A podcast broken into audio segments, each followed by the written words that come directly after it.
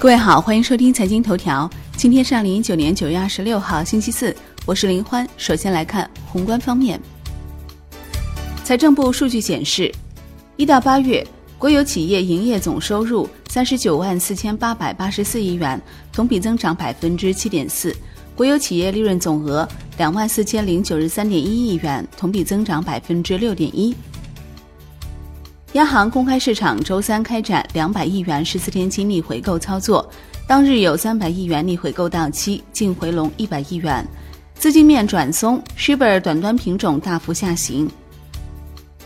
国内股市方面，上证指数回补九月四号缺口，收跌百分之一，深成指跌百分之一点四三，创业板指跌百分之一点三，万德全 A 跌百分之一点二七。恒指收跌百分之一点二八，国企指数跌百分之一，红筹指数跌百分之一点一七，全日大市成交七百五十五点七四亿港元。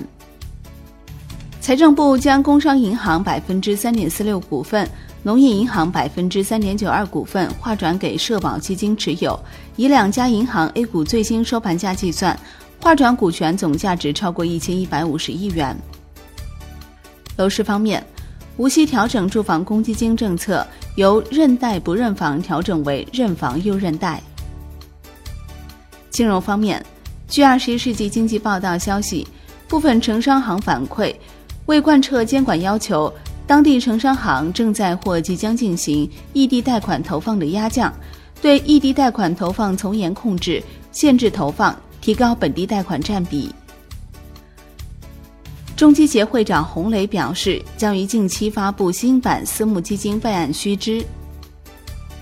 产业方面，北京大兴国际机场正式投运，七家航空公司派明星机型参与首飞。目前已有六十六家航空公司意向入驻，其中有二十家境内航空公司，四十六家港澳台地区及外国航空公司。农业农村部表示，猪价上涨明显趋缓。国庆期间价格总体保持稳定，今年年底前生猪产能将探底趋稳，猪肉市场供应有望逐步稳定和恢复，价格会逐步回落到合理水平。海外方面，纽约联储表示将扩大九月二十六号的十四天期回购操作规模至最高六百亿美元，并扩大当天的隔夜回购操作规模至最高一千亿美元。国际股市方面。美国三大股指集体收涨，截至收盘，道指涨百分之零点六一，标普五百涨百分之零点六二，纳指涨百分之一点零五。欧洲三大股指集体下挫，德国 D X 指数跌百分之零点五九，法国 C C 四零指数跌百分之零点七九，英国富时一百指数跌百分之零点零二。阿里巴巴旗下半导体公司平头哥发布全球最高性能 AI 推理芯片寒光八百。商品方面，Umax 原油期货收跌百分之一点一，连跌两日，并创两周新低。Comex 黄金期货收跌百分之一点九，创于一周新低。Comex 白银期货收跌百分之三点五六。伦敦基本金属多数收涨，其中 LME 期率收跌。国内商品期货夜盘多数上涨，其中橡胶收跌。